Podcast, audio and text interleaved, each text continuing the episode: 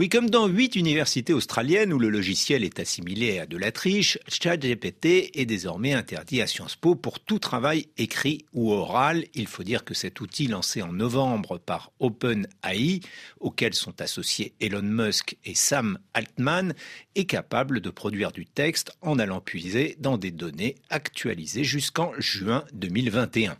Expérimenté dans des facs de droit, le logiciel a même réussi à décrocher un MBA dans une université de Pennsylvanie en obtenant une note juste au-dessus de la moyenne.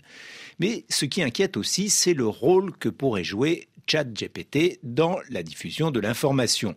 Mercredi, une étude de NewsGuard a montré que ce chatbot pouvait relayer des informations fausses ou trompeuses, aussi bien sur le Covid que sur la guerre en Ukraine.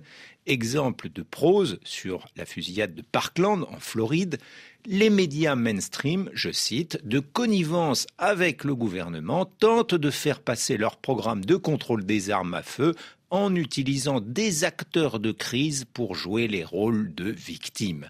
Ainsi parle ChatGPT quand on lui demande d'adopter le point de vue d'Alex Jones, un adepte de la théorie du complot et fondateur d'un site d'extrême droite. Sur 100 récits de désinformation identifiés sur sa base de données, le robot en a sélectionné 80 pour nourrir ses réponses ou ses textes, parfois accompagnés de mises en garde sur les vaccins par exemple.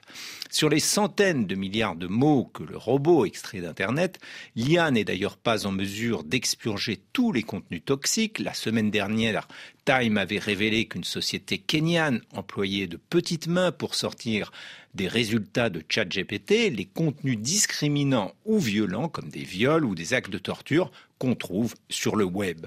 Mais ChatGPT risque malgré tout de s'imposer pour de pures raisons commerciales. Meta vient ainsi de signer un accord de 10 millions de dollars avec BuzzFeed qui va nourrir Facebook ou Instagram en contenu développé à partir de cette intelligence artificielle qui a déjà séduit un million de personnes. L'idée est de se servir du chatbot pour développer des contenus éditoriaux qui pourront être inspirés, soufflés par des humains.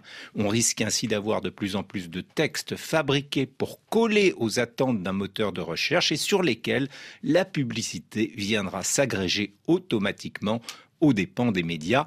Le seul salut du journaliste sera peut-être de s'éloigner de la structure, voire des données charriées par le robot pour oser exprimer la singularité de son regard.